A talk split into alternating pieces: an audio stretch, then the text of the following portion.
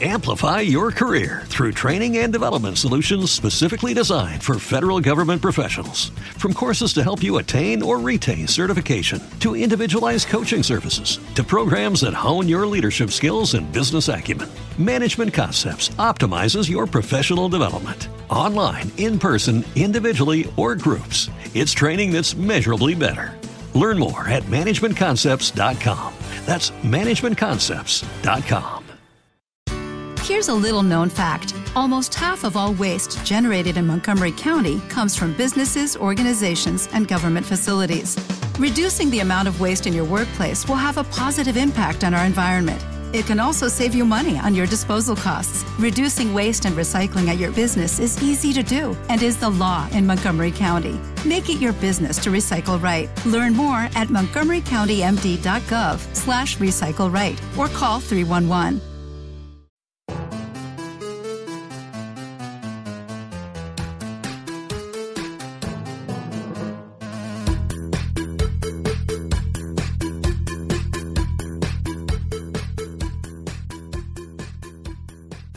Muy bienvenido, gente people, a Invita a la Barraca. Eh, no, no somos el señor Roca y, y Boxman, precisamente.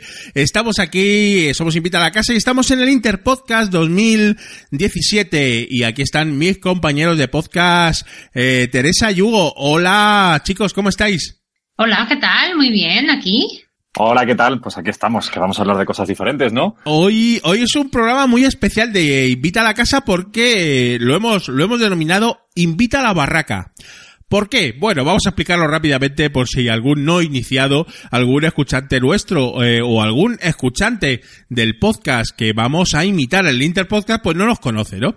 Bueno, ¿esto de qué va? Rápidamente. Interpodcast 2017, pues es, es una iniciativa pues para difundir el, el, podcasting, el mundillo del podcasting, por la cual vamos a intercambiarnos, por alguna, por decirlo de alguna manera, con, con otro podcast. Es decir, vamos a hacer, eh, vamos a hacer de otro podcast, ¿no? No, no es la primera vez que lo hacemos, ¿verdad, jefe Riva?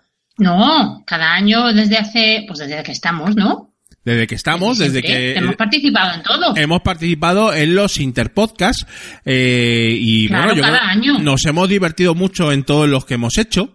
Eh, los tenéis todos en, nuestro en nuestro blog, en, el feed del, programa. Pero bueno, este año, este año vamos a hacer uno, uno muy especial. Nos ha tocado el podcast de La Barraca de Stan, de los señores Roca y Boxman, un podcast nuevo de videojuegos, de segunda mano, de un poquito donde se comentan las ofertas, los juegos gratuitos de las plataformas, sobre todo de la PS4 y de la, y de la Xbox One. Un poquito, pues nos vienen diciendo qué cuesta, ¿no? Qué cuestan esos juegos de segunda mano, esas, esas gangas que, que hay en el, en el mundillo del videojuego y también, pues, evidentemente los juegos gratuitos, ¿no? Que, que se pueden jugar en estas plataformas. Entonces, comenta también un poquito las ofertas, eh, tiene una sección de ofertas mierder, es decir, ofertas no tan buenas, y nos comentan a qué están jugando y cuáles son los precios. Problema, Hugo. Un gran problema que tenemos nosotros ahora mismo Problemón, para hacer el Interpodcast. eh, claro, porque este, este podcast que está tan guay de, de estos, de los videojuegos, estos de las plataformas, estas tan,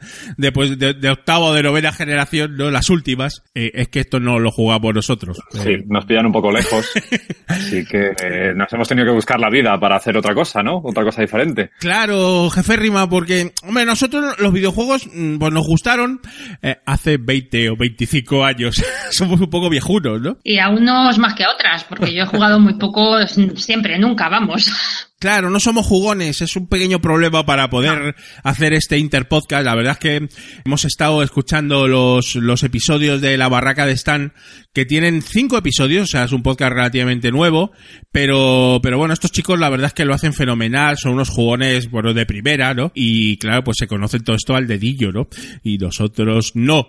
Entonces, ¿qué hemos pensado, Hugo, para, para poder tirar adelante con este Interpodcast y de alguna manera también, pues un poco cumplir con el, con el proyecto y, publicar un, un Invita a la Barraca, ¿no? Que es como hemos llamado a este, a este episodio súper especial, Hugo. ¿Qué, ¿Qué vamos a hacer? Pues sí, pues como dices, como somos unos, unos viejunillos ya, pues nos lo vamos a llevar a, a nuestra época, ¿no? Al, al rollo retro. Entonces vamos a hablar de, de lo que nosotros conocemos de los videojuegos, de nuestra época juvenil de los videojuegos.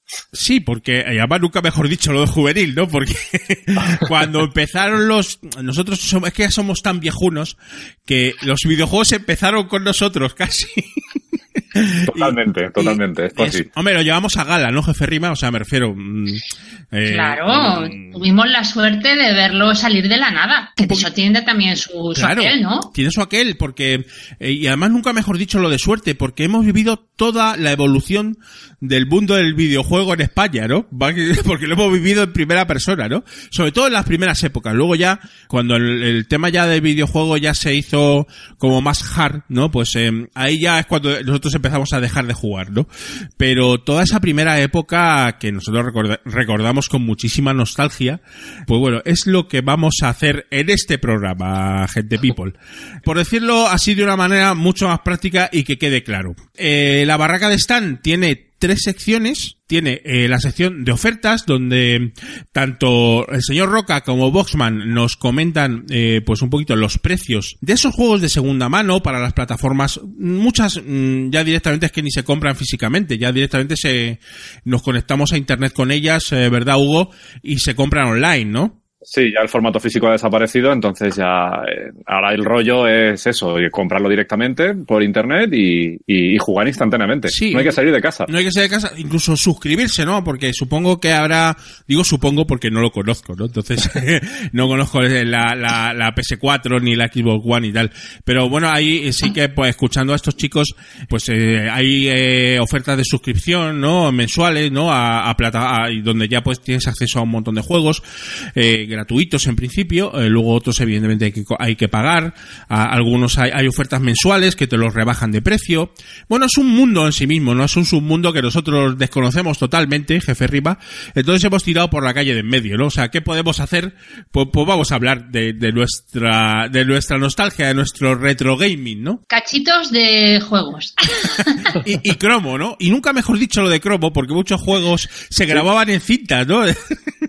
Es verdad, es verdad. Claro, ya hablaremos ahora, hablaremos ahora de, de, de ese submundo de, de las cintas de audio, donde se grababan juegos, no era solo para escuchar música, también eh, se grababan y, si pi- y se pirateaban eh, multitud de juegos. Antes había otra dinámica, Hugo, ¿no? O sea, eh, todo esto ha cambiado mucho y Ojo, ha cambiado muchísimo y bueno, somos viejunos, pero no tanto. O sea, en, en relativamente poco tiempo hemos pasado de tener que ir a unos recreativos o a un bar a, a jugar a, a nada, a tocar un botón y tener los juegos que queramos en, en nuestra propia casa, ¿no? Qué bueno, qué cambios, bueno. qué avances. unos, unos avances que la verdad es que lo vamos a pasar un poquito rápido por ellos, pero vamos, queremos comentarlos, queremos comentarlos porque, bueno, eh, vamos a intentar unificar esas tres secciones que estábamos comentando de, de la barraca de Stan, es decir, las ofertas de, de juegos, las ofertas mierder, que es decir, esas, esas ofertas que no lo son tanto, es decir, eh, que a lo mejor te bajan 5 euros un juego eh, o 10 euros y, no sigue valiendo ese precio, ¿no? Y también un poco a lo que estamos jugando, tanto el señor Roca como Boxman, pues nos comentan a qué están jugando ahora y también si merece la pena hacerlo o no, y los precios. Eh, nosotros nos vamos a ir un poquito más para atrás, 20 o 25 años para atrás, o, más, o 30, porque estamos hablando de los años 80, o sea, bueno, en fin, 30 años. Y vamos a comentar cómo fue toda nuestra experiencia en el mundo del, del videojuego, ¿no? Y además lo vamos a hacer de manera un poco cuñadil también, ¿por qué no decirlo? Porque, eh, sobre todo en el tema precios, ¿no? El tema precios, eh, pues la verdad es que no nos acordamos. O sea, que ha pasado mucho tiempo, jefe Ripa. O sea, vete a saber lo que nos pagábamos nosotros por, por A mí jugar, me ¿no? cuesta pensar ahora que algún día tuvimos pesetas, ¿eh? Es que nos vamos a meter en ese, en ese mundo de las pesetas, ¿no? Entonces, claro, ahí Dios mío. Ya hasta hasta es, es complicado ya hacerle la, la, la transformación, Hugo, ¿no? O sea, de, Es que vamos, vamos a hacer un ejercicio retro total, no solo de videojuegos, sino también de, de- de economía, ¿no? Que parece mentira, pero también se nos ha olvidado. Yo tampoco, yo, yo, yo no puedo pensar en pesetas ya. Cuesta trabajo pensar o convertir ya se nos ha hecho automático y parece que jamás ha habido pesetas. Bueno, bueno, bueno. Oye, una pregunta os voy a pillar aquí casi seguro, a lo mejor no, ¿eh? seguramente no.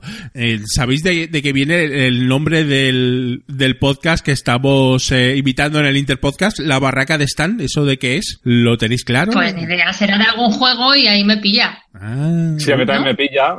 Te tengo que decir que cuando lo hemos comentado, sí, ya me, me han llegado recuerdos, pero, pero, pero no, no tenía ni idea. Y, y me parece muy mítico. yo, ¿no? lo Yo sabía, sabía el juego, pero lo tuve que buscar para cerciorarme, ¿no? Entonces sí, efectivamente. La barraca de Stan es un capítulo un capítulo que salía en, eh, Monkey Island, en el The Secret of Monkey Island, que es eh, la mítica aventura gráfica de Oh, LucasArts, que antes se llamaba Lucasfilm Games o algo así. Y bueno, ahí teníamos a, al personaje, ¿no? A, no- nunca me acuerdo, Guy Bruce... no Guybrush Threepwood. ese, efectivamente. Eh, ese, ese aprendiz de pirata, ¿no? Que, que estaba, que estaba ahí pasando aventuras y desventuras en Monkey Island. Qué juegazo, por favor. Entonces, de, de, de Stan, de Stan eh, la- era un poquito, pues, eh, un almacén de, de compras variopintas, ¿no? De, de todo tipo de, de compras que pasaba el señor Guy, Guy Bruce eh, para comprar sus cositas para seguir la aventura, ¿no? Entonces, de ahí, pues viene muy mítico el nombre de la barraca de, Stan. Entonces, bueno, os- con un par de disclaimers. El primero a, a los señores Roca y Bosma, porque efectivamente esto no tiene mucho que ver con su, con su, lo que vamos a hacer hoy no tiene excesivamente que ver con su podcast, pero chicos, es que eh, no, no, no tenemos ese conocimiento, no, no somos jugones, ¿no? Entonces, nos va a costar, nos va a costar un poquito, nos iba a costar bastante, eh, pues meternos en, en vuestro papel, ¿no? Y empezar a investigar los precios de los juegos. No estamos en ello, estamos ya para otras cosas, ¿no? ¿Verdad, jefe? ¿Verdad, Hugo? No hay tiempo. Fin. mm, Claro, ya se nos ha pasado el arroz, digamos, ¿no? El arroz eh, gamer. Hay momentos para cada cosa, por mucho que gente muy mayor siga jugando, ¿eh? Pero la furia esa del momento juvenil eh, Tampoco son, tampoco son excesivamente jóvenes estos chavales. ¿eh? Yo creo que están ya en la treintena. Eh, me suena. Pero da igual. pero- Hay, gente, hay gente que en su momento jugó mucho Claro. y lo arrastra. O sea, esa, esa faceta friki la llevas contigo. Pero si en su día fuimos más o menos reguleros, pues nos descolgamos al final. Nunca hemos sido excesivamente jugones y eso, No. se, eso se nota, ¿no? Entonces se nota, por ejemplo, que ninguno de los tres tenemos consolas de última generación, ¿no? O sea, yo no tengo ni Claro. PS4, ni que- Xbox One, ni, ni la Nintendo Switch esta que ha salido hace poco, eh, y tú tampoco, ¿no, Hugo? No, yo no, yo reconozco que le he pegado muy fuerte a esto de los juegos, pero no, con el tiempo ya he bajado bastante mis prioridades eh, virtuales, ¿no? Bueno, aunque, bueno. aunque sí que lo echo de menos, ¿eh? Sí que yo cuando, cuando dices Play- PlayStation 4, eh, me dan ganas de comprármela y todo, reconozco, pero para tenerla y no jugar tampoco, tampoco. Claro, es que el- aquí el problema es la falta de tiempo. Ya a mí también me gustaría, a veces lo pienso y digo, oye, ¿por qué no ahorro un poquito y me compro un... Y luego lo pienso más y digo, es que no, la- no voy a poder jugar. Entonces, porque claro, es que la, la- la vida, pues no- no- nos deja muy poquito el tiempo libre. Entonces, ay, pero bueno, en fin. eh, Nos hemos vuelto prácticos, ¿no? Ya, ya pensamos en, en, en futuros y si nos merece la pena hacer las cosas. No, claro, Como evidentemente. somos, ¿eh? Eh, al final, pues acabamos No, somos jugando... mayores. claro, Somos adultos, Somos- responsables. Somos, somos muy viejunos y al final, pues lo, lo máximo que hacemos es jugar a un casual de móvil cinco minutos tipo apalabrado, jefe riba o, o Candy Crush, ¿no? Sí. Entonces, y ahí, y ahí se acaba la, la vida, ¿no? La vida, la vida de, de jugones, ¿no? Pero bueno, en fin. Vamos a volver al pasado cuando éramos locos e inconscientes jugoncillos. Ahí estamos, vamos a recordarlo, cómo nos gusta esto de, de la nostalgia. Ah, eh, Nos gusta más recordar que al haber jugado. pero, pero Sí, nos gusta subirnos allá al DeLorean y volver a, Sí. a nuestras épocas. Sin ningún Bonitas. tipo de duda. Antes de empezar, eh, reconocimiento y abrazo a los organizadores del Interpodcast 2017, señor Josh Green de la plataforma Punto Primario, el doctor Genoma de la podcastfera.net y EOB de Por qué Podcast. Eh, bueno, un abrazo para ellos y por supuesto muchas gracias por organizar este Interpodcast 2017 eh, para la difusión del podcasting. ¡Empezamos!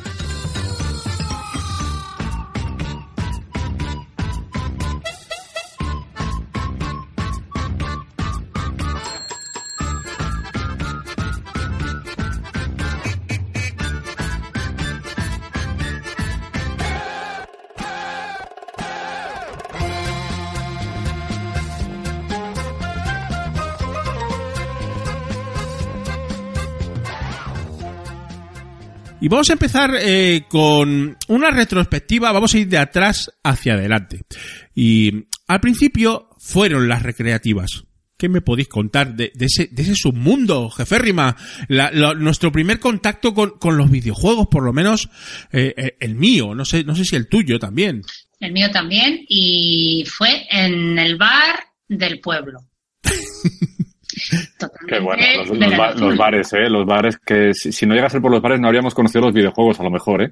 Es verdad, sí, sí. Las máquinas de pinball fueron en mi caso y me encantaban. Ahí sí que era yo una viciosilla, ¿eh? lo reconozco. No era exactamente un videojuego, porque yo entiendo que la máquina de pinball es un juego mecánico. Claro, Eh, pero fue, lo- fue el origen, ¿no? el, el origen de todo fue ahí. O sea, fue en los bares. De todo. Los pinballs, los futbolines en el bar, Claro. Exacto. Ojo. Y los billares. los billares. Y luego, como gran novedad, algunos bares empezaron a traer recreativas de los primeros videojuegos, Hugo. ¿Qué, qué, qué recuerdos tienes de esa época? Yo tengo unos recuerdos buenísimos. Como os he dicho, si no es por eso, a lo mejor eh, me habría costado más entrar en el mundo de los videojuegos. Yo me acuerdo que, que los billares, por mis tiempos, era, o sea, los billares, los, los salones recreativos, eran, eran como un sitio tabú, ¿no? Era como los, los padres decían que no vayas ahí, que, que hay mala gente.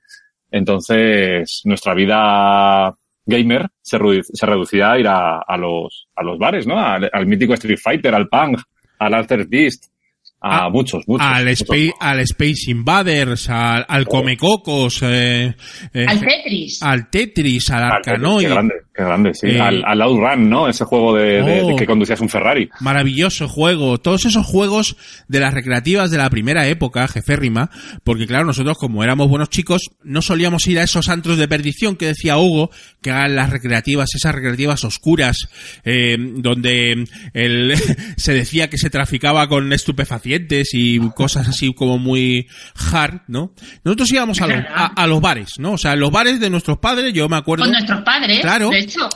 Por- porque antes eh, decía, uy, eh, vamos al bar con, con nuestros padres, uy, qué aburrimiento. Pero cuando entraron las máquinas en los bares, es que, no- es que queríamos ir.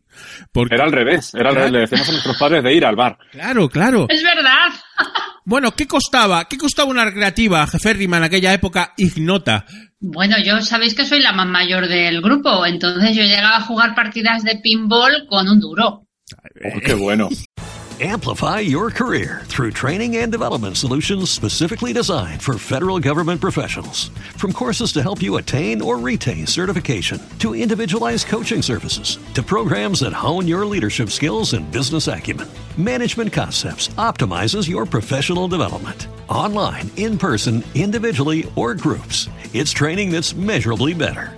Learn more at managementconcepts.com. That's managementconcepts.com. Hey guys, it is Ryan. I'm not sure if you know this about me, but I'm a bit of a fun fanatic when I can. I like to work, but I like fun too. It's a thing. And now the truth is out there. I can tell you about my favorite place to have fun Chumba Casino. They have hundreds of social casino style games to choose from, with new games released each week. You can play for free anytime, anywhere. And each day brings a new chance to collect daily bonuses. So join me in the fun. Sign up now at chumbacasino.com. No purchase necessary. VGW Group. Void were prohibited by law. See terms and conditions. 18 plus. Con cinco pesetas. sí, Año- sí. Estamos hablando años 70, ¿eh? O- Ojito, ¿eh? Finales, Exacto, 70 finales, de, lo- y muchos, finales de sí. los 70. Cerca de los 80, primeros 80, sí. Eh, de duro, yo no me acuerdo de jugar a maquinitas eh, de videojuegos. Sí me acuerdo de pinballs, de futbolines, seguro. Sí, pero ya sí. estábamos ya en las Sí, 20 pero ya el videojuego, el videojuego ya saltamos a los 5 duros, ¿no? A las 25 pesetas. ya estábamos en las 25 pelas, ¿no? Las 25 pelas y además de la, la moneda grande, porque luego salió otra, ya, ya que estamos nostálgicos, salió la, la, la pequeña dorada con el agujero en el centro. Pero la que molaba era la, la, la grande, ¿no? La gorda. cinco duros que era cinco duros de verdad. La gorda, sí, la, la grande, la, la incluso la, la plateadita, ¿no? O sea, porque esa- esos cinco duros, eh, pues eran, eran plateados, ¿no? Creo recordar, ¿no? Tampoco lo tengo Sí, yo muy sí, claro, eran, pero... eran, eran. Bueno, eh, eso era poco, mucho dinero. eh, ¿Qué opináis? Eh, era, era caro, tampoco era barato, ¿eh? Ojo, ¿eh? Era carísimo, era un yo, montón. yo la verdad es que no, eh, con esas edades no, no comprendía lo que era todavía caro o barato, pero sí que veía por la cara de mis padres cuando les pedía cinco duros para, para Street Fighter, por ejemplo, sí que me ponían cara de, de, niño te estás pasando ya. Eh, yo me acuerdo eh, que a mí, yo creo que mi paga semanal tampoco era una paga muy, mm, no, no, mi viejo no era muy de, de pagarme 100 pelas todas las semanas, pero más o menos, ¿no? Entonces yo creo que disponía de, de 100 pelas, ¿no? O sea, ni siquiera un euro de la actualidad para pasar toda la semana. Entonces con 100 pelas eh, jugabas cuatro partidas y se acabó. Y, Sí. Y ya, claro. y ya, pero es que cuatro partidas de un videojuego que no controlabas eran dos minutos de jugar. Y se acabó. Bueno, a, lo- a lo sumo, ¿eh? A lo sumo. A veces te, te cae una cara de tonto y dices, ya, ya está. Eh, jefe Rima, de aquí hemos, de esto hemos hablado alguna vez, y es que el, el, el tiempo y el dinero eh, es inversamente proporcional. Es decir, me explico. Eh, ya, ya sabes por dónde voy, ¿no? O sea, Sí. cuanto más eh, vas echando y más destreza tienes en la recreativa, pues más tiempo duras y con menos dinero pasas más tiempo y te diviertes más. Pero claro, Claro. hasta llegar a ese nivel, la de, la de 25 pelas que hay que meter en esa máquina. La de tiempo y dinero que hay que invertir. Sí, sí. Y escucha, y si te tocaba adelante eh, mientras tú esperabas para jugar un experto de estos que hacían partida y partida y eso no se acababa nunca y tú ya te tenías que ir y no habías podido ni jugar nada. Pues imagínate el cabreo, ¿no? O sea, mm, Era horrible. horrible. O peor, o peor, que te tocase des- después, que te estuviese observando lo mal que lo hacías tú. Ah, sí. Porque eres muy bueno. Y, te ponías más nervioso y, ri- fallabas más. y riéndose detrás de ti por lo, mal, lo malo que eras, ¿no? O sea, mm, o sea es que la, que, qué dura era la, la niñez, ¿no? Luego, una reflexión que me viene ahora, eh, ahora está muy de moda eh, los youtubers que juegan, ¿no? O sea, el- eh, y, y- y la gente que los ve. Es que en, en nuestra época también había eso. Es decir, yo, como no tenía dinero eh, y quería estar Miraba. ahí en las recreativas, miraba. Pero es que muchísima gente miraba miraba cómo jugabas tú o cómo jugaba otros o los buenos. Para también para aprender, ¿no? O sea, para decir, oh, mira, esto cómo se hace así, esto tal y esto pascual. O sea, que mm, al final está todo conectado, Hugo. O sea, Sí, es todo lo mismo, nada más que las tecnologías han cambiado los hábitos, pero, pero ya, ya existía, ¿no? Yo me acuerdo que, que iba para ver cómo se pasaban los videojuegos y decir, mira, he visto el final de este juego, que yo no puedo llegar nunca. otro mundo totalmente diferente. Total. Luego estaban, estaban estas máquinas que valían 25 pelas y luego estaban las premium, jefe rima, que valían 100. O sea, una partida Y esas son las que estaban en, en los recreativos de Tugurio. sí y... O también había en el no, bar. en el bar normalmente yo no recuerdo, ah, quizás en alguno hubiera, pero yo no recuerdo eh, recreativas caras en los bares. Ahí ya habría que ir a los recreativos propiamente dicho. Entonces había dos Sí, tipos. o, o especializados también, porque el mueble era muy grande y no, no, no cabía en el No bar. cabía. Había dos tipos, creo recordar, ¿eh? Estaba el tugurio de barrio y luego estaba el recreativo premium total, que en Madrid, por ejemplo, eh, estaba en, en los centros comerciales y en especial en el de la vaguada, eh, Hugo. Sí, era un sitio donde, donde peregr- peregrinar, porque yo no me acuerdo en mi infancia de haber ido a otro sitio nada más que a la vaguada, porque decían que estaba el, el maquinón, ¿no? Que, que Claro. ocupaba como, como, como media sala. ¿Tú has ido específicamente a la vaguada a jugar, jefe Rima, o no? ¿O tu, o tu friquet no llegaba a tanto? Yo me estoy enterando ahora que había en eso. Se llamaban... Imagínate, eh, ¿cómo cero, se- Park, nada. Park, ¿no? O se llamaba... eh, New, New Park, New de Park. hecho sigue existi- existiendo. New Park, efectivamente. Allí íbamos. Entonces ese era como otro mundo, ¿no? Otro mundo porque era como un recreativo super premium donde estaban las máquinas de 100 e incluso había una de 200 pelas que era un avión que te montabas en una especie de cabina y que se movía la cabina. Mm, Ya eso ya pasó. Ya, Barney se llamaba. Ah, fíjate, ya te, conoces hasta el nombre. Eso ya era un poquito más premium, era un poco más, no eran tan en, a finales de los 70, ya era un poco más hacia los 80 largos. Sí. Eh, pero claro, eso ya era otro nivel, ¿no? Entonces ya ahí, mm, ahí te dejaban la pasta, pero en la experiencia va- valía la pena, ¿no, Hugo? Sí, pero volvemos a lo mismo. Era, era más duro todavía porque, porque por 200 pesetas a lo mejor estabas jugando un minuto. Sí. Pues claro, te, te mataban enseguida. No había forma de entrenar nada más que gastar, gastándote 200 pesetas. Era muy difícil, ¿no? Porque además ahí, eh, claro, estaba muy bien, pero mm, como duraba tan poquito, pues te quedabas con muchas ganas de más, ¿no? Sí. Eh, eh, había las de 100 pelas, yo me acuerdo que eran así como había una de coches, otra de motos, que te subías a la moto, eh, tal Sí. cual, una de disparos, ahí con, con metralletas, así como muy, eh, como muy guerrillero y tal, no me acuerdo, no me acuerdo ahora el nombre, y estaba muy bien, ¿no? Pero bueno, hecha, hecha la ley, hecha la trampa. Correcto. ¿Qué pasaba? Pues que había que buscarse la vida a veces para eh, jugar mm, por menos dinero o incluso gratis, ¿no? Entonces, había, había posibilidades, claro, era un poco al margen de la ley, evidentemente, pero bueno, eran otros tiempos, ¿no? Entonces, eh, digamos que había pequeños truquitos eh, por los cuales podía jugar en las recreativas eh, por la cara, hasta que se daba cuenta el dueño de la recreativa y o bien te pegaba un mandoble, llamaba a tus padres, o bien directamente te denunciaba a la Guardia Civil. No, no se ha dado el caso, por lo menos en el mío, ¿no? Pero bueno, sí que es cierto que alguna vez eh, tuvimos alguna dificultad, ¿no? ¿Por qué? ¿Pero qué hacíamos? O sea, ¿Cómo se podía piratear las recreativas, Hugo? Sí, era, era nuestra forma de hackear de la época, ¿no?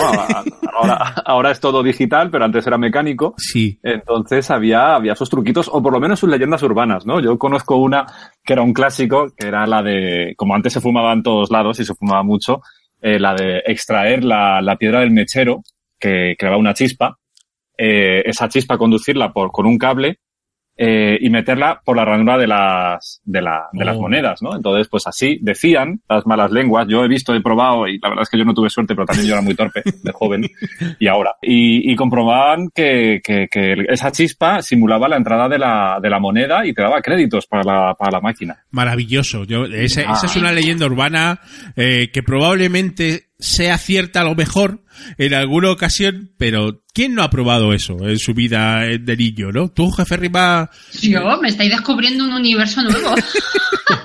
Yo era muy legal. tú metías la monedita y ya, ¿no? Hombre, Jugabas ya. y, se acabó, ¿no? Y se Claro, acabó a la claro. casa. Es que eh, yo, por ejemplo, con mis amigos que éramos muy viciosos de los de los videojuegos de, de las eh, recreativas y ah, bueno, había tres modos, ¿no? Aparte del que ha dicho Hugo, que estaba muy claro que era la leyenda urbana eh, pues más famosa, ¿no? Y que todo el mundo hemos probado, yo con nulos resultados, por supuesto, estaba el truco, que era un truquito de empotrar moneditas de, de un duro en vez de 25 pelas por el cajetín de la devolución de monedas, eh, siempre y cuando el cajetín no tuviera portezuela de metal, eh, no sé si los que, a lo mejor, eh, si está escuchando este un, un millennial no tiene ni puta idea de lo que le estoy diciendo, pero si sois un poquito más viejunos, si ya tenéis el 4 o el 5 en el marcador, sabéis que las recreativas pues tenían para devolver dinero, porque si tú metías 100 pelas y elegías una partida te devolvían 75, ¿vale? Entonces, esa devolución existía, o sea, existía un mecanismo por el cual te devolvían pasta. Entonces, eh, eh, por donde salen las monedas, había una portezuela. Pero por donde salen las monedas, si tú metías un duro y no había portezuela, te daba eh, partida gratis. Es decir, jugabas cinco partidas eh, por el precio de una. Y eso, eso yo lo he probado y funcionaba. O sea, funcionaba porque yo lo he hecho. O sea, me refiero. Y claro, entonces eso eh, había. mm, Yo he jugado muchas partidas así. Hasta que se daba cuenta el, el dueño de del bar, porque normalmente son en recreativos no se podía hacer, en, porque lógicamente esto ya sabían latín. Pero los bares sí, porque los dueños de los bares no estaban, no estaban a la máquina, ¿sabes? O sea, la máquina estaba ahí, tú jugabas y había unos niños jugando eh, y no le prestaban la menor atención, ¿no? O sea, ellos era eh, ahí un, un dinero cautivo, pero ellos estaban en, en su bar, eh, en su en su barra y los otros metiendo los duros por la parte de abajo. En fin, Madre mía. eh, Buenísimo, eso es buenísimo. Yo nunca lo llegué a ver, pero, pero es, vamos, para haberlo sabido. no me, o sea, me refiero, no me van a glorio de ello tampoco, o sea, me refiero, está mal, pero, claro, un, un niño de, un niño de, de 10 años o de 12 y tal, o sea, lo- los conceptos mal y bien cuando juega partidas gratis son diferentes, ¿no? Y Digamos, cuando está con sus amigos. claro, porque es que esa es otra, ¿no? Entonces, eh, Claro, el efecto manada el efecto manada funciona y si lo ves hacer a tu amigo, pues al día siguiente pues- Claro. pues, lo tienes que hacer tú, ¿no? O sea, eso era un poquito así, ¿no? Luego otra otra muy buena, esa ya no la ya no la he hecho yo, pero lo he visto hacer, es eh, eh, duplicar la llave de la máquina. Entonces, le mangaban la llave al tío del bar de la máquina probablemente eh, algún familiar del propio señor del bar, ¿no? Esto estamos hablando del pueblo, en Soria y por ahí, donde estaba todo mucho más relajado, ¿no? Entonces eh, le hacían un duplicado de la llave y ya tenían la llave, con lo cual en un descuido abrían lo que viene siendo la máquina y le daba, empezaban a darle al botón 20 veces, solo tenía 20 partidas gratis. Eh, qué, qué, qué, qué bonito, ¿no, Hugo? Qué, qué, qué, qué educativo, Pero ¿no? También. Eso, eso además era de nivel de Ocean's Eleven, ¿eh? O sea, eso había que montar una trama ahí para, para conseguir la copia de la llave. Yo eso, eso lo he visto hacer una vez solo, pero bueno, eh, funcionaba porque, porque era así, ¿no? Porque claro, abrías la, abrías la máquina directamente. Sí, sí. Y, y te dabas partidas gratis. Claro, ahí el castigo si te pillaban era, era, Era una buena colleja. Era gordo. Eh, hombre, tampoco creo que te denunciara la Guardia Civil, pero bueno, las collejas y, a lo mejor un castigo ejemplar de tu, de tu padre te, te caía, ¿no? Porque claro, evidentemente, ¿no? Estabas eh, de alguna manera hostilando dinero al, al señor del bar, ¿no? Que, que lo ganaba con todo su esfuerzo, ¿no? En fin, cositas que se hacían de jóvenes. ¿Qué, qué recuerdos lo de, lo de esas maquinitas y, cómo me gustaría tener una en mi habitación ahora, ¿no? Pues sí, ahora que está de moda también lo, lo retro y tal, que la gente está haciendo reconstrucciones de estas cosas, yo también, yo tengo, tengo tentaciones de comprarme una, gastarme la pasta. Sí, sería, oh, sería maravilloso, ¿no? Tener una, para echar aquí unas partidas aquí random de, del Space Invaders y todos estos jueguecitos de la época. Bueno, vamos a adelantar un poquito porque si no nos enrollamos demasiado. Eh, vamos a hablar de nuestras primeras consolas. Jefe Riva, tú no has tenido, ¿no? Mm, Paso palabra. Eh, no has sido tú nada jugona, ya lo has dicho, has hecho tu, tu disclaimer. Entonces aquí, pues vamos a hablar un poquito más Hugo y yo, aunque sí nos gustaría que metieras baza, sobre todo para criticarnos en un momento dado. Mira, ¿no? yo solo, solo puedo añadir algo más y es que jugué con las maquinitas estas también muy, muy tempranas, que ni siquiera eran mías, que eran de mi hermano, que es más pequeño que yo. Entonces ahí sí que eché partidas, pero en plan, trae, que juego. Sí, 10 pero minutos. nunca ¿no? era mía. 10 minutitos ahí random, le echas unas partiditas y se acabó, ¿no? Ahora hablaremos Sí, de ellas. tuve temporadas que se la quitaba muchos ratos, ¿eh? Ah, bueno, bueno. que me, me picaba yo conmigo misma Bueno, y tal. también y él tenía dos. Tenía dos maquinitas de esas y, y hasta ahí. Estamos hablando de las Game Watch de Nintendo, ¿verdad? Es decir, esas, ma- Esas. esas maquinitas de dos botones, left y right, Sí. y tres botones arriba a la derecha que eran Game A, Game B y Time, ¿no? O sea, Sí, sí. bueno, esas. esas ahora... Pero que aunque parezca cutre, también hay que decir que se parece mucho a, a- a las consolas de ahora, ¿no? A, a la Switch no, pero a la, a la DS, por ejemplo, es Claro. el, el mismo funcionamiento. Pues eso es, es una DS pues de hace 30 años, ¿no? Efectivamente, Eh, es la, la abuela de la DS. Bueno, ahora hablaremos un poquito más de los Game Watch que son muy míticos y yo pues ahí gasté horas también. Pero bueno, eh, antes de eso, eh, Hugo, pues bueno, estaba eh, las consolas eh, de primera generación, es las consolas Pong, ¿no? ¿Qué son las consolas Pong, Hugo? Sí, bueno, realmente Pong es el, propio videojuego, ¿no? Que digamos que es el, el primer juego que se, que se inventó de la historia, que era tan sencillo como un simulador de tenis que, que tenía dos rayitas y, un- y una pelotita. Entonces, pues bueno, había que darle para, para, para pasar al otro campo de- del rival, ¿no? Y si, y si la pasabas, pues ganabas. Y ahí te vas dando puntos y, y eso era y eso era el juego, ¿no? Eso es, y eso era el juego, más sencillo imposible. De hecho, buscad por ahí si no lo habéis visto ya algún, alguna imagen, chicos, porque, porque es, vamos, no, no se entiende cómo podíamos estar tan enganchados, pero así era. Entonces, pues a raíz de ese sistema, se crearon lo que, lo que has denominado consolas Pong, que era, pues, digamos que, eh, la forma física de controlar esas rayitas y esa pelotita. Efectivamente. Y también, eh, bueno, también por el sonido, ¿no? Porque era Sí. pong, pong, pong, ¿no? Entonces yo, yo creo que también sería por eso un poco.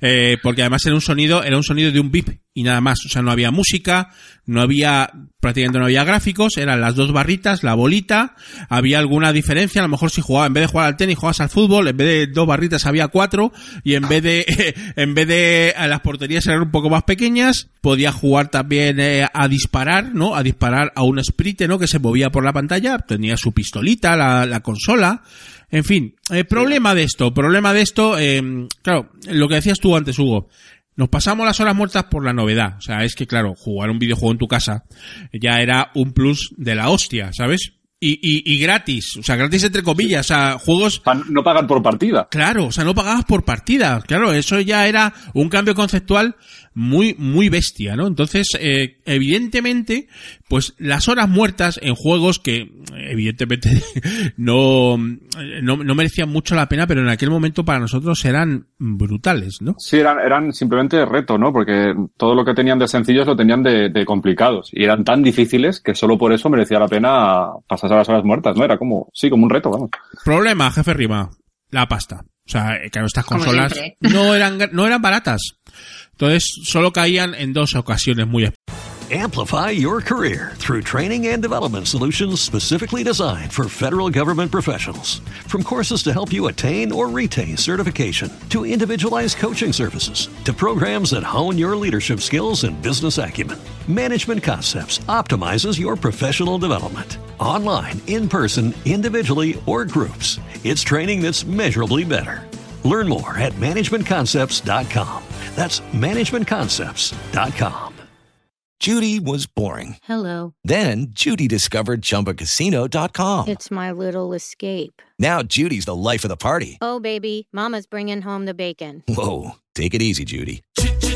The Chumba life is for everybody. So go to ChumbaCasino.com and play over 100 casino style games. Join today and play for free for your chance to redeem some serious prizes. ChumbaCasino.com. No purchase necessary. Void where prohibited by law. 18 plus terms and conditions apply. See website for details. especiales, ¿no? Que podían ser cumpleaños o eh, que los Reyes Magos hicieran un, esfuer- un esfuerzo y te la trajeran, ¿no?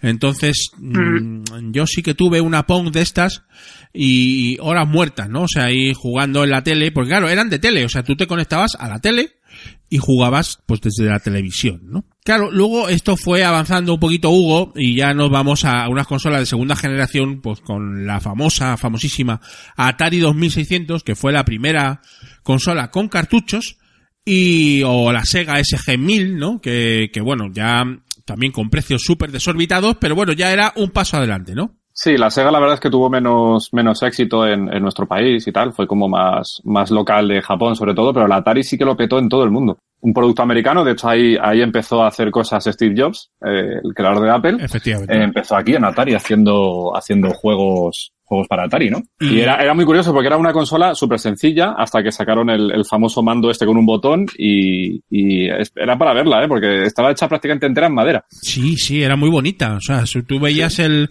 Y el joystick también, porque el joystick era una novedad. Sí que es cierto que en las Pong eh, había joystick también que salían con el cable, pero aquí en la Atari ya estaba el joystick mucho más trabajado, ya era una cosa ya importante, ¿no? Y yo estas no tuve ninguna, pero sí, de la primera generación se puede considerar lo que decía antes la jefe Rima, las Game Watch de Nintendo, que iba por su, iba por, empezaba, empezaba también, se metía en este proceloso mundo de los videojuegos, con estas maquinitas así, pues muy, pues muy portátiles, ¿no? Eran las primeras un poquito, los primeros juegos portátiles, los videojuegos mm, portátiles que eran una pasada, y, y, y que iban con pilas de botón, ¿no? Pilas que se gastaban muy rápido, Exacto. además, jefe Rima. Es verdad. Era, Sí, se- sí, las pilas de botón yo creo que las conocí ahí antes que en los relojes. Y no eran baratas tampoco, ¿eh? Ojo. O sea, No, no, no, no, no eran nada baratas, no había chinos en aquel entonces. no había chinos y... Había que ir a, había que ir a, a una joyería y cosas así para que te metieran esas pilas. Qué contrasentido, ¿no? Ir con una Game Watch a una joyería, decir, en, póngame una pila, ¿no? Para esta, para este juego, sí, ¿no? sí. Yo tengo grandes recuerdos de la Game Watch. Tuve tres o cuatro, incluso una, eh, el Donkey Kong en dos pantallas, que ya era el acabose, Hugo. Sí, esa era buenísima. Era, eh, bueno, un clásico, ¿no? O sea, esa, esa Game Watch de dos pantallas de Donkey Kong, yo creo que mm, hemos jugado todos, ¿no? A esa, a, a esa jugada, ¿no? Tenía los bomberos, el pulpo, en fin, eh, había varios, ¿no? Había varios juegos que en el fondo no dejaban de ser, pues, juegos eh, también muy sencillitos, ¿no, Hugo? Sí, era, además era todo, todo mecánico, no había código de programación ni nada, era simplemente reacciones de la pantalla a, los botones, ¿no? Era, era súper sencillo, pero lo que hablábamos antes, con el Pong, era tan difícil pasárselo todo que, que ya solo por eso te enganchabas. Te enganchabas totalmente. Pasamos, eh, bueno, ¿cuánto costaban estos Game Watch? Pues un, también un dineral, ¿eh? O sea... eh, Sí, pero menos, eran, eran más accesibles, ¿no? Sí. se vendían en las tiendas de decomisos, de, Sí. que había antes por todos lados. Y, y bueno, era, era la forma accesible de la gente que no podía llegar a, a tener, pues eso, la Atari o, o consolas ya potentes para Sí, la época. me refiero a un dineral, pero accesible en el sentido de que nos podíamos comprar a lo mejor una o dos al año ahorrando. Sí, Es la decir- famosa comunión también era un momento importante para pedir Sí. estas cosas. También, también. Sí, sí, sí. Eh, ahorramos, eh, ahorrábamos y no sé qué podía costar, pero ponle en el orden de, de mil o mil quinientas pesetas te costaba una Game Watch seguro, ¿eh? eh sí, sí, tranquilamente. Tranquilamente Sí, sí. o dos mil incluso las, las de dos pantallas, dos mil o dos mil quinientas pelas te gastabas, ¿eh? Entonces, bueno, pues ahí hubo unas cuantas, ¿no? Que ahora, por cierto, las que están bien cuidadas eh, son objeto de coleccionista y vale un dineral, ¿eh? Total, jefe Rima, si tienes por ahí alguna, igual, igual salimos de pobres. Lo ¿eh? mismo, lo mismo hasta te hace No, porque negocio. eran, porque eran de mi hermano, las tiene él. Bueno, pues, pues díselo a tu hermano, que a lo mejor, a lo mejor le das una alegría. Bueno, yo si tuviera una, a lo mejor no la vendía, ¿eh? Bueno, depende, Sí, de, lo, depende de lo que me dieran, pero bueno, como todo. Bueno, pasamos un poquito de pantalla, eh, nunca mejor dicho, y nos vamos a los ordenadores de 8 bits, es decir, nuestros primeros ordenadores. La época dorada de los videojuegos, por lo Oh, menos en España. Maravilloso. Eh, jefe Rima, tú esto también te la saltas, ¿no? Eh, no, tu- Total. no tuviste ordenador de 8 bits, ¿no? No tuviste ni un Spectrum, ni No. un MSX y tal, ¿no? No. Oh, pues eh, eh, eso fue eh, para nosotros, Hugo, eh, eh, una, una nueva ventana a- al mundo, ¿no? Por decirlo de alguna no, manera. No solo un avance técnico, sino además un, un ritual, ¿no? Porque todos estos ordenadores iban con formato de cinta de cassette, muy mítica, y, y, la, y todo eso de cargarla, darle la vuelta a la cara y todo eso para que pudiese avanzar el juego, eh, ya forma parte de, de un recuerdo entrañable, ¿no? Y de estar con el Bolivic ahí recuperando datos. O el sonido, el sonido de, de cómo se cargaban los juegos, yo me, yo todavía recuerdo eso, sobre todo el Sí, sonido, ¿no? Esos pitidos eh, totalmente chirriantes, eh, con los cuales hemos crecido todos, ¿no? Entonces, claro, ¿qué se puede contar de esto? Pues, pues, pues podríamos estar en tres horas hablando, ¿no? Pero vamos a resumirlo muy brevemente, Hugo, diciendo que había, eh, básicamente en España, eh, sobre todo eh, la primera generación de los ordenadores estos de 8 bits, había sobre todo cuatro. Estábamos hablando del, del Spectrum Sinclair, este eh, pequeñito de botones de plastiquete, muy, muy extendido en, sobre todo en España. Empezamos con el de 16K, quiero recordar. Luego había, uno de 64 y uno super premium de 128 más adelante. Cash, estamos hablando de cash, ojo, eh. Cuidadito, eh. O sea, Es lo que ocupa ahora un mensaje de WhatsApp, Sí, por ejemplo. O sea, un mensaje de WhatsApp es lo que antes era Madre la, mía. la memoria de todo el ordenador. Eh, o sea, una cosa brutal, ¿no? También teníamos el Commodore 64, Amiga, eh, normalmente mejor de gráficos y ya con 16 eh, canales de sonido, una auténtica barbaridad para la época, ¿no? Porque mm, normalmente el, sonido de, de estos primeros ordenadores era bastante lamentable. El MSX, que ya es el que tenía yo, un MSX de 64K, un, un Dynadata del que guardo muchísimos recuerdos y también lo tengo aquí, o sea, me refiero, lo, lo, lo guardo como oro en paño y funciona, ojito, con el famoso Basic 1.0 eh, como lenguaje de programación. Y el Amstrad, el CPC, que era un poquito ya también eh, la, la joya de la corona, Hugo. Era eh, nivelón, sí. era este. ya nivelón, ya, ya para los ricos. O sea, el Amstrad Sí. ya eh, era otro otro cantar, ¿no? ¿Qué, qué recuerdos tienes de, de esta época, Hugo? Pues muy grande, aparte de lo de las cintas y todo eso, eh, esas pantallas en verde, porque esto normalmente o se enchufaba la tele o, o tenías tu propio monitor cro- monocromo, Sí. que el monocromo era verde, verde y más verde todavía. Sí, sobre todo el Amstrad, ¿no? El Amstrad sí que lo traía de serie y los otros Sí. eh, podías conectarte a la tele, ¿no? O sea, normalmente. Sí, eso es. Y, y, bueno, grandes recuerdos. La verdad es que eh, era todo muy simple, tenías que usar mucho la imaginación porque eran puntos y, y cuadrados que se juntaban y hacían personas, eh, suelos y demás. Pero, pero lo mismo, eran tan, tan complicados que, que, que te echabas ahí las horas muertas. Recuerdo sobre todo el, el juego del Retorno de Jedi de Star Wars, que era muy malo técnicamente, pero, pero jugando no he hecho yo horas a eso. Ahí se ha echado muchas horas cuando ya venías de, de tu EGB, jefe Rima, eh, veníamos de tu EGB, hacíamos los deberes y luego un ratito de, de De ordenador que no falte, ¿no? Y además era muy gracioso porque claro, los ordenadores en aquella época pues tenían sus cintas, como bien dice Hugo, entonces tú te conectabas por un cable a, a un, a, a un reproductor externo, con lo cual tú metías tu cinta de los juegos, la cargabas y eso funcionaba o no, o, o, o se- o al final no se podía cargar. Eh, y teníamos dos tipos, eh, estaban el, los oficiales y los piratas. Hugo. Esas dobles platinas, Sí. es- eso, es- esos juegos que hemos grabado de otros juegos, que a su vez se grababan de otros juegos, eh, ¿qué, qué tiempos aquellos, no? Qué mítico, sí, porque teníamos dos cosas para hacer en esa época, que era o grabarnos cosas de la radio o a amigos que se habían comprado un disco o con los videojuegos. Y era, era brutal. Era muy brutal. El, el, tráfico que había y aún así, aún así hubo muchas empresas que se lucraron mucho creando videojuegos, sobre todo también copias ilícitas de licencias de películas Sí. o de cosas de éxito, de juegos de éxito. Y en España hubo un, un gran boom de programación de videojuegos en esa época. Y además que había eh, empresas punteras españolas que estaban ahí a la vanguardia de los de los juegos en Europa, eh, ojito, eh. Eh, Sí, había había Yo- auténticos, no sé, Ubisoft, por ejemplo, me recuerdo Dynamic. Bueno, había toda una serie de Er- Er- Herbe, o Herbe. Herbe fue la, la, la, la más, la más fuerte de, de la época. Sí, sí, sí, sí, sí, sí. Entonces, había muchísima producción de videojuegos, eh, había un mercado de segunda mano también bastante brutal, ¿no? Porque sí que es cierto, los juegos eran caros o muy caros. Sí. Entonces, claro, estaba todo el tema de la piratería, pero también estaba un mercado incipiente de segunda mano, que yo me acuerdo de, ir al rastro de Madrid, que es el, pues, un el típico mercadillo brutal donde puedes encontrarte prácticamente de todo y había eh, sitios especializados en videojuegos, ¿no? Exacto, sí, con- y con su carátula de la cinta, eh, que era una fotocopia en blanco y negro. Efectivamente. Y ahí comprabas a un precio bastante más ajustadito, pues esos juegos con los riesgos lógicos de que no funcionara, ¿no? O sea, porque Sí. tú, claro, no podías testarlo en el momento, había que ir a tu casa y, y- y tal. Y luego si eras de confianza, pues volvías a- al domingo siguiente al rastro y decías, oiga, que esto no va. Vale, pues te doy otro, ¿no? O sea, de esta, de esta dinámica, ¿no? Entonces, eh, era un submundo, pues, eh, eh, muy nostálgico, ¿no? Sí que es cierto, el- algunos ordenadores ya tenían cartuchos. Por ejemplo, el MSX tenía cartuchos. Sí. Eh, pero eso sí que realmente era imposible de piratear y se, era desorbitado el precio. Yo, yo me acuerdo de, de que había cartuchos que valían 5.000 pelas. O sea, mm, eh, brutal, ¿no? Entonces ahí tener un cartucho era, eh, bueno, brutalísimo, ¿no? O sea, era solo pues cumpleaños, reyes y poco más, ¿no? Y quien tuviera tres o cuatro ya tenía muchos, ¿no?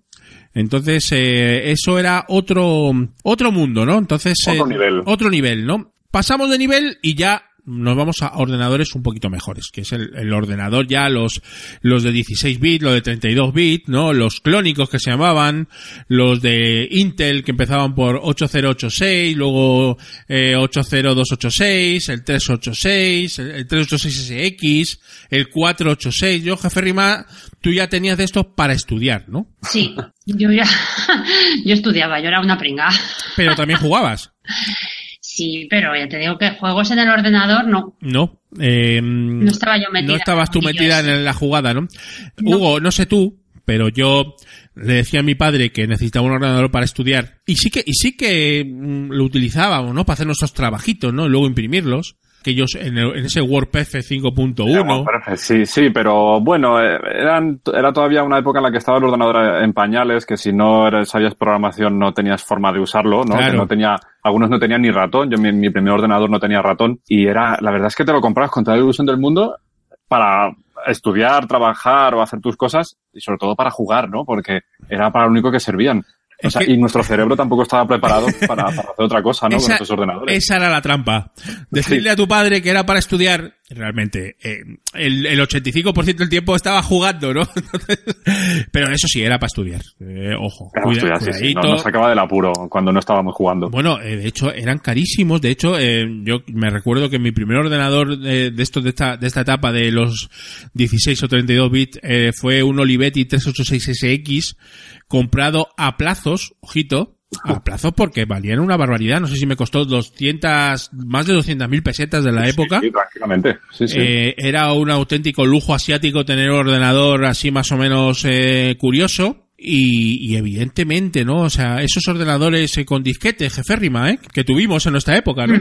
Sí. Disquetes de tres y medio, ¿no? O sea, mm, de tres y medio y los de cinco y cuarto, que yo, yo también los viví, que eso era, era, era como un folio, ¿no? Eran muy graciosos. ¿te acuerdas de esos disquetes de cinco y un cuarto, Teresa? Sí, sí, me acuerdo. Eran, eran mucho más Yo los grandes. llegué a tener, los llegué a tener en mis primeros trabajos, esos disquetes grandes, Y en los ordenadores del trabajo. Eh, fíjate, claro, y ahí cabía, pues imagínate, si en uno de tres y medio creo que eran 720K, pues en uno de cinco y un cuarto debían dar por 300K, una cosa así, ¿no, Hugo? O sea, Por ahí, por ahí andaba, sí, era, era, vamos, comparado con lo que hacemos ahora, era, era de coña. claro. Había más seguridad también, los juegos eran más difíciles de piratear, pero se pirateaban, ¿cómo no? Y se grababan ya disquetes, ¿no? O sea, ya estábamos en la jugada de grabar los disquetes y tal. Los disquetes no eran baratos, eh, para nada. O sea, un disquete, una caja de 10 disquetes, pues, pues no sé qué podría costar. Pero probablemente costaría en el orden, pues a lo mejor de 10 euros de la época, más de mil, 1500 pelas, ¿eh? Sí, puede ser. Eh, en ese orden, ¿no? O sea, y, y claro, mm, ocupaban lo que ocupaban. Entonces un juego normal, un juego normal podía ocupar Hombre, el juego más facilito, un disquete, ¿no? Un disquete ya jugabas. Pero había juegos ya que empezaban a ser, a tener unos gráficos potentes y había que gastarse pues 5, 10 o incluso yo he llegado a jugar a juegos de 20 disquetes eh, que eran, eran ya, claro, había que gastarse un dineral. Truquito, hacerle un agujero. Tú esto, jefe arriba, no, no lo has hecho nunca, ¿no? No. Pero yo sí. Entonces, ¿qué hacíamos? Había una leyenda urbana que era, eh, si tú haces un agujero a un disquete de 720K, se convertía automáticamente por obra de magia, o sea, magia total, en uno de 1,44 megas. Y dices, ¿por qué? No lo sé, pero funcionaba. Con lo cual, eh, ahí estábamos las horas muertas haciendo agujeros con máquinas taladradoras. Incluso íbamos al taller de mi padre a hacerlo con una matrizadora de estas de que tiene la, la máquina de agujerear en vertical y tú le vas dando una palanquita y vas subiendo y bajando. Y ahí estamos con todos los disquetes de nuestros amigos haciendo agujeros eh, a mansalva. ¿Tú, Hugo, esto lo hiciste alguna vez? No, yo la verdad es que esto, cuando lo hemos comentado antes fuera de micro, me ha dejado sorprendido porque si lo llego a saber en la época, me habría funcionado la vida mucho mejor. Esta, estas cosas, ¿no? Que, se hacían, ¿no? Y, y no sé, y no, nunca, nunca supe por qué, ¿no? O sea, nunca supe por qué. Eh, en este momento decíamos, bueno, pues venga, vamos a, vamos a, a, la jugada y vamos a, a doblar la, la, capacidad de los disquetes. ¿no? Claro, porque además antes no había ni foros, ni, ni nada, ni Wikipedias, ni nada que nos dijese cómo, cómo hacer esto, ¿no? Esto eran rumores que te llegaba de un primo o de algo, decías, pues venga, voy a, hoy que tengo un rato, voy a agujerear disquetes. Si, si pillabas a alguien que sabía hacerlo, pero sí. y, y, si no, pues pasaba toda tu juventud sin tener ni puñetera idea de este asunto, ¿no? Porque no había internet, porque no había, no había conexión, ¿no? En comparación a lo que te puede costar ahora un juego para el móvil, por ejemplo, los juegos en aquel entonces eran una cosa súper cara. O sea, no podías comprar a menudo, era algo claro. muy puntual. Por eso hacíamos esas cosas y te lo prestaban y había un tráfico así más, más oculto, ¿no? Porque es que no era como ahora que te compras un juego sin ton ni son, que no tiene que ser una ocasión especial, porque son mucho más baratos. Yo creo que ahora también, jefe Rima, eh, abundando en lo que dices, eh, eh, en nuestros tiempos la disponibilidad monetaria de los chavales era muy inferior a la que tienen ahora. digo, a nivel medio, ¿eh? O sea, me refiero mm. de una familia normal, porque además eh, ya muy, hombre, hay de todo, ¿no? Pero, como en botica, pero normalmente ya pues te suelen regalar consolas o mm, es, es otra cosa, ¿no? Pero antes no, antes era todo sufrir, ¿no? Era conseguir un juego era, bueno, brutal, ¿no? Y bueno, yo creo que todo avanza y eso también, ¿no? Y pero antes lo que decías es que era muy, muy caro, muy difícil y, y, claro, el juego, por eso lo teníamos también tanta afición porque nos acabábamos casi todos los juegos, ¿no? Porque, ¿verdad, Hugo? Porque claro. como no teníamos otros, ¿no? O sea, no es como ahora, ahora hay un millón claro, de juegos de todo. el que tenías a tope, ¿no? Claro. Claro, y, te, y, y, estudiabas mucho cuál comprarte, ¿no? Por ejemplo, comprarte una aventura gráfica, sabías que era garantía de éxito porque ibas a estar muchas horas y no, iban a, no ibas a necesitar otra cosa. Sí, comprabas eran, un poco... Eran, eran, otra cosa, eran, eran obras, obras de arte algunos. Era muy complicado de hacer y, y era una tecnología que no estaba tan extendida como ahora y por lo tanto tenía que ser más cara comprabas un poquito al peso del tiempo, ¿no? Que digo yo. Sí. Es decir, Sí, sí. eh, esto tarda eh, tantas horas en jugarse. Yo creo que ahora, en, por lo que he escuchado a los chicos de la barraca de Stan, a veces también hablan mucho de cuánto tardan en acabarse un juego y en función de eso es otra variable a la hora de decidir, ¿eh? O sea, eso también pasa ahora, pero es la, eh, antes era la única variable prácticamente, ¿no? Totalmente, sí, porque la calidad técnica, algunos ya empezaban a destacar, pero sobre todo era eso, el, el tiempo que, que te puede funcionar. Y ya por ir cerrando, Hugo, vamos a dar un pequeño repasito a, a, a, a las consolas ya muy rápidamente, ya andando de generación en generación, ¿verdad, Hugo? Porque esto, claro, ha sido una evolución continua, ¿no? Sí, esto, esto ha ido creciendo progresivamente en el tiempo. Y, y, bueno, se nota también nuestra nostalgia que nos hemos entretenido más en, en, en las partes más, más viejunas, ¿no? Claro. Más antiguas de, de todo esto. Lógico. Luego, después de todo esto, llegó pues la, la, Nintendo, la famosa Nintendo, con el lanzamiento de Super Mario, que lo, lo petó. Uh -huh. a lo que reaccionó Sega, eh, que fue la gran competidora, que grandes duelos nos han dado Sega y Nintendo a lo largo de nuestra infancia. Desde luego. la Sega Master System, ¿no? Que por aquel entonces todavía no existía el Sonic, pero sí que tuvimos, siempre venía preinstalado, el Skid, ¿no? Que era un juego súper curioso, ¿no? Que tenías que pelearte con los malos de cada pantalla y los tenías que ganar jugando a, a piedra, papel o tijera. Sí. Muy mítico. Muy mítico. Yo jugaba en, en casas de amigos, yo no tuve consola de tercera generación, ni la NES, ni la, ni la Master System, y la primera que tuve, creo recordar, también me salté la cuarta, Hugo, sí que tuve una Game Boy, cierto, de la cuarta generación. En la cuarta generación teníamos la Mega Drive, la Super Nintendo y la Neo Geo, sobre todo, ¿no? Sí, Esas eran un poco luego en el mundo portátil, la Game Boy y la Game Gear. Efectivamente, y la Game Gear, eso es un poquito lo que, lo que lo petaban, ¿no? Luego sí, yo ya me, me reenganché al mundillo de consolas en la quinta generación con la PlayStation, con la 1, ¿no? Con la primera.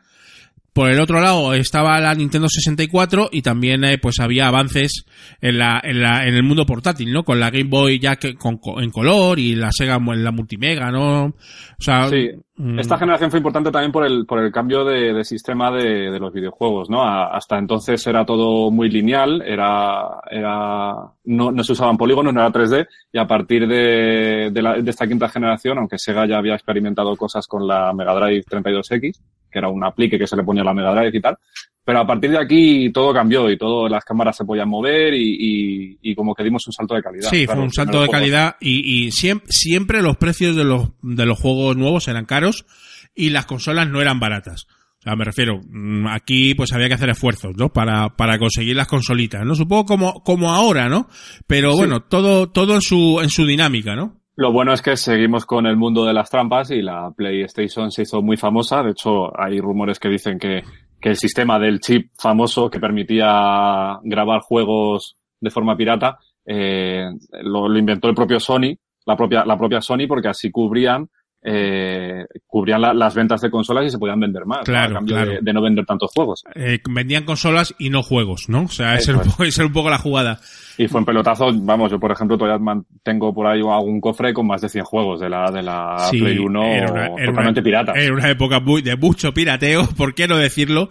También era la época donde ya empezabas a tener tus grabadoras, grabadoras de CDs, ¿no? En tus ordenadores y ya podías grabar tus, tus CDs con tus juegos piratillas, ¿por qué no decirlo? Ahí está. En, las, en la sexta generación ya todo esto se incrementó muchísimo más. La PlayStation 2 aparecía un nuevo, un nuevo competidor en el mercado que era Microsoft con su Xbox, ¿verdad? que hizo que Nintendo fuese poco a poco apagándose, aunque había sacado su GameCube, pero fue, fue un fracaso total. Y Sega también, pues empezó a venirse abajo, que sacó la Dreamcast, también en todas, todas en formato CD-ROM, DVD ya. Y, y bueno, pues ya el, el ocaso de todas Sí, estas grandes sí, marcas. ¿no? los japoneses fueron para abajo y luego ya pues eh, el mundo PlayStation y Xbox era el que dominaba el mundo de los videojuegos como es hoy prácticamente. En Nintendo, Nintendo sí que tuvo en la séptima generación, por ejemplo, eh, pues una, un poco un resurgimiento con la Wii, que por cierto me compré, eh, no sé por qué todavía, o sea, no, no acierto a entender, no, no sé por qué me compré la Wii, pero el caso es que me la compré porque era una, era una, mm, una consola graciosa porque el mando era inalámbrico, yo creo que era el primer mando inalámbrico que, que tenían en la consola, luego ya vinieron los demás, eh, y tenía juegos eh, de Nintendo muy míticos, muy clásicos, pero tampoco era la mejor en calidad de, de vídeo ni audio, ¿no? No, no, realmente de hecho dicen que la, la, la Wii era una consola más para niños, ¿no? Y la Play 3 o la Xbox. eh, Sí, más para jugones, cosa ¿no? Para, para mayores, ¿no? Claro. Pero bueno, Nintendo siempre se ha caracterizado por, por sacar cosas antes que nadie, ser pioneros y probar nuevas tecnologías. Y en este caso es ese mando con reconocimiento de movimiento. Eh, lo petó, lo petó, Lo y petó. de hecho PlayStation sacó sus, su- una cosa parecida, Xbox sacó Kinect, que era también un lector que me hacía falta Efecti- manos, o sea, te- no, no hacía falta mano- mandos y te leía los movimientos de las manos y tal. Sí, yo la, yo la Wii la pirateé por software. Efectivamente, también se podía. Se podía piratear por software, o sea, era complicado, Pero bueno, yo antes tenía más tiempo que Lo ahora. que pasa es que aquí ya las empresas se pusieron ya más listas y, y como había que conectar las consolas a internet para recibir actualizaciones de software y tal, ahí ya te pillaban. Cuando entró el mundillo internet se acabó los pirateos sencillos, también existen, pero es más complicado, ¿no? Y ya ahora, pues la última generación, ya lo que tenemos ahora, la PlayStation 4, la Xbox One y tal, pues ya está muy enfocado al mercado internet, ¿no? Entonces, eh, es, va todo casi eh, online, se pueden comprar los juegos online, se puede jugar en, eh, con otra gente por internet, ya es como otro mundo, ¿no? De hecho, es raro comprarte un juego y que no pida una suscripción obligatoria para jugar online. ¿sabes? Claro. Eh, ya casi siempre hay que pagar una cuota mensual para, para poderte conectar online y, y poder acceder ya no solo a los juegos, sino a, a poder jugar a los propios, a los propios juegos físicos que te compras. Sí, era, eso es todo un mundo, jefe Rima, esto de las consolas, que la verdad es que no, no somos ningunos, eh, ningunos expertos en ellas, ¿no? Pero, pero bueno, está, están ahí, ¿no? Entonces sí, mucha gente, pues evidentemente toda la chavalería, pues que no tiene una consola en casa tiene dos, o, o incluso tres. Nosotros como ya somos un poco más mayorcitos, pues no tenemos ninguna, ¿no? ¿Eh, jefe Rima? Nada, nada. Nada, cero patatero. Pero, eh, siempre nos quedan los juegos casual, jefe Riva. Sí, tenemos nuestras rachas de apalabrados, de triviados. De Candy Crush, de algún jueguecito. Candy Crush. Yo que nunca me lo he bajado, fíjate. ¿No? Esos Eh. juegos así de, El- de eh, matar o de, yo es lo de único que- ganar puntos. Es lo único que juego, ¿eh? O sea, me refiero, yo si tengo que jugar algo, juego un casual en el móvil. Porque yo ya no estoy para pa según qué cosas, ¿no? También valen su dinerín, algún- casi todos son gratis, eh, ¿verdad, Hugo? Pero luego, eh, para avanzar hay que pagar, ¿no? Mm, Sí, o para avanzar o para tener más posibilidades. Ahora el Candy Crush, por ejemplo, es que está tan de moda. El problema es que, que se te acaban las vidas, ¿no? Y tienes que pagar por esas vidas. Al final volvemos otra vez a la época de las recreativas. 25 duros. Sí, al final es eso, o sea, a- a- al final todo, hombre, es un, es un mercado, es un negocio, es un, es un sector, tiene que vivir, ¿no? O sea, me refiero, Claro. es lógico, ¿no? Es lógico, pero, pero bueno, la verdad es que, mm, eh, y además eh, hay mucha gente que se gasta mucho dinero en estos juegos casual, cosa que es bastante eh, sorprendente, ¿no? Pero yo conozco, conozco casos de que se gastan di- dineros importantes en ir avanzando porque se vician también en los juegos estos casual, ¿no? Que tú dices, pues no, esto, ah, cinco minutos y, y fuera, ¿no? Pues hay gente que se pasa horas jugando, ¿no? Eh, es como todo, ¿no? O sea, todo tiene sus... Sí, al final el, vicio vicios. está ahí, ya sea en los 80 con dos rayitas y una pelotita o con eh, muñecos de polígonos interminables y definición absoluta. Claro. Entonces, ahora mismo, como estamos en la época de conexión de Internet, pues bueno, todo, todo está muy enfocado a, a esto, ¿no? Entonces, por ejemplo, hay plataformas puras de Internet como puede ser Steam, ¿no? Donde es posible, pues, comprarte tus juegos online, jugar online, un poco ahí hay verdaderas ofertones, ¿no? O sea, de mogollón de juegos muy baratos, incluso gratuitos muchos de ellos también, ¿no? Eh, en fin, el, mercado se mueve y nosotros lo vemos pasar desde la ventana, porque no somos grandes jugones, ¿no? Pero, pero sí que estamos interesados un poquito en el, en el mundillo tecnológico en general, ¿no? Entonces vemos un poquito la evolución de, de los videojuegos y vemos un poquito cómo, cómo han pasado estos 30 años que hemos comentado en este, en este programa especial de Invita a la Barraca. Y que bueno, pues eh, podemos hacer otro en cualquier momento, jefe Rima, porque a nosotros nos gusta más una nostalgia que otra cosa, ¿eh? Somos, vamos, súper nostálgicos. Nos gusta mucho echar la vista atrás. Sí, sí, sí. A, a lo mejor es porque a- a- ahora en el, en el momento actual, como ya no, no estamos muy puestos en el, en el asunto, ¿no? Pero eso, eso es como todo, Hugo. Cualquier día cambia, eh, entra una nueva tecnología de cualquier cosa, eh, que puede estar relacionado con videojuegos, pero ya, quizás a lo mejor ya con realidad 3D, eh, perdón, realidad virtual, ¿no? Eh, Sí. y, no, y nos volvemos a meter en el, en el asunto, ¿eh? Eso nunca se sabe, ¿no? Hombre, ya ves, ya tenen- teniendo el gen jugón ya de nuestra época, ahí el vicio está y en cualquier momento lo recuperamos. Yo creo que ese es un poco el futuro, jefe Rima, ¿no? Incluso en algún invita a la casa ya lo hemos llegado a comentar, tema de las gafas 3D, los juegos ya de inmersión, ¿no? Eh, Hay ahí un mundo, ¿no? Podría ser, sí. Podría ser el problema. Pero nosotros probamos, nosotros somos muy de probarlo todo.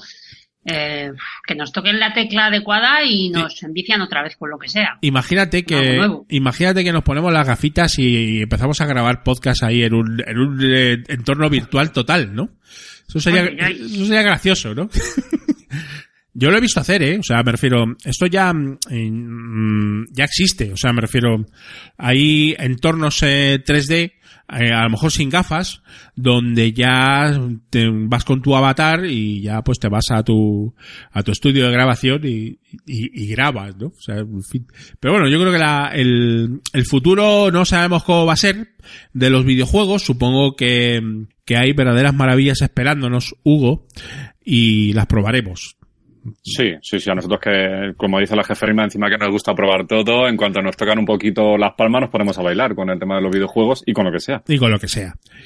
Bueno, gente people, pues hasta aquí ha llegado el especial Invita a la Barraca. Eh, queremos, eh, antes de despedirnos, pues agradecer, eh, por supuesto, a la gente del Interpodcast que ha organizado est esta iniciativa de difusión del podcasting que tanto nos gusta. Eh, bueno, este año hemos sufrido un poquito, porque lo vamos a negar, porque en realidad eh, la Barraca de Stan es un super podcast de videojuegos, pero claro, está a otro nivel que nosotros nunca podremos llegar. Pero bueno, hemos hecho lo que hemos podido, ¿no? es un poquito la, la, la jugada. Espero que eh, los chicos de... Nos ha tocado para que nos inviten a nosotros, jefe Rima, los chicos de Multiverso Sonoro. Todavía no lo han publicado, eh, pero tenemos muchas ganas de oírles, ¿no? Miedo me da. pero a ver, a ver qué hacen. Claro, pues, en, pues van a hacer lo que puedan, ¿no? Supongo. También creo, fíjate, honestamente, pienso que invitarnos a nosotros es más sencillo. ¿Por qué? Porque nosotros hablamos de todo en Invita a la Claro. Casa, con lo cual es coger unos temas y, y tirar para adelante, ¿no? Pero claro, aquí en los videojuegos, Hugo, pues tú todavía controlas un poco más, pero la jefe Todavía Rima- conservamos algo, pero no, la, no nos ha la pillado. jeferrima y yo pues estamos un poquito peces, ¿no?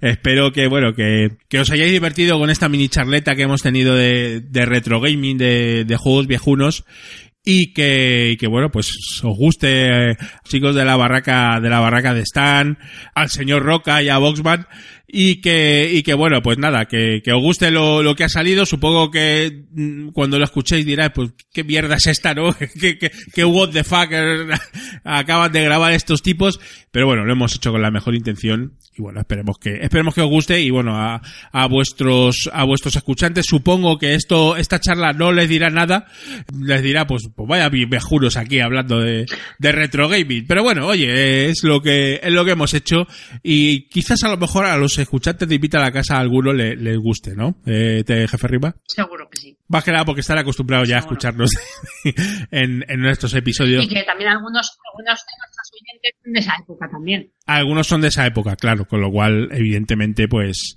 pues eso es lo, eso es lo que nos llevamos todos a la buchaca. Mm, Muy bien, pues nos despedimos, gente people. Esto ha sido Invita a la Barraca, Interpodcast 2017, publicado probablemente hoy mismo, 4 de, de junio de 2017.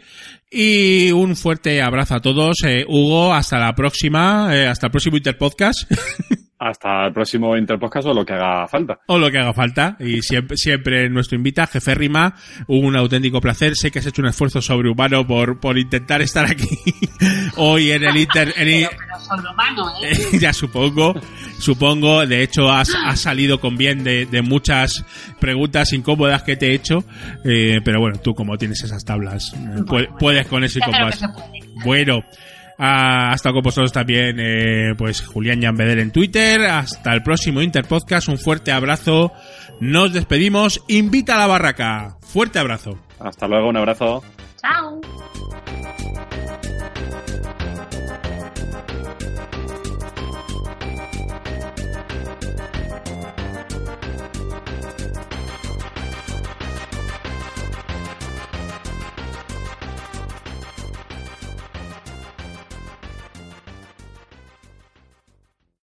Amplify your career through training and development solutions specifically designed for federal government professionals. From courses to help you attain or retain certification, to individualized coaching services, to programs that hone your leadership skills and business acumen, Management Concepts optimizes your professional development. Online, in person, individually, or groups, it's training that's measurably better. Learn more at managementconcepts.com. That's managementconcepts.com. With Lucky Land slots, you can get lucky just about anywhere. Dearly beloved, we are gathered here today to. Has anyone seen the bride and groom? Sorry, sorry, we're here. We were getting lucky in the limo and we lost track of time. No, Lucky Land Casino, with cash prizes that add up quicker than a guest registry. In that case, I pronounce you lucky. Play for free at LuckyLandSlots.com. Daily bonuses are waiting. No purchase necessary. Void where prohibited by law. 18 plus. Terms and conditions apply. See website for details.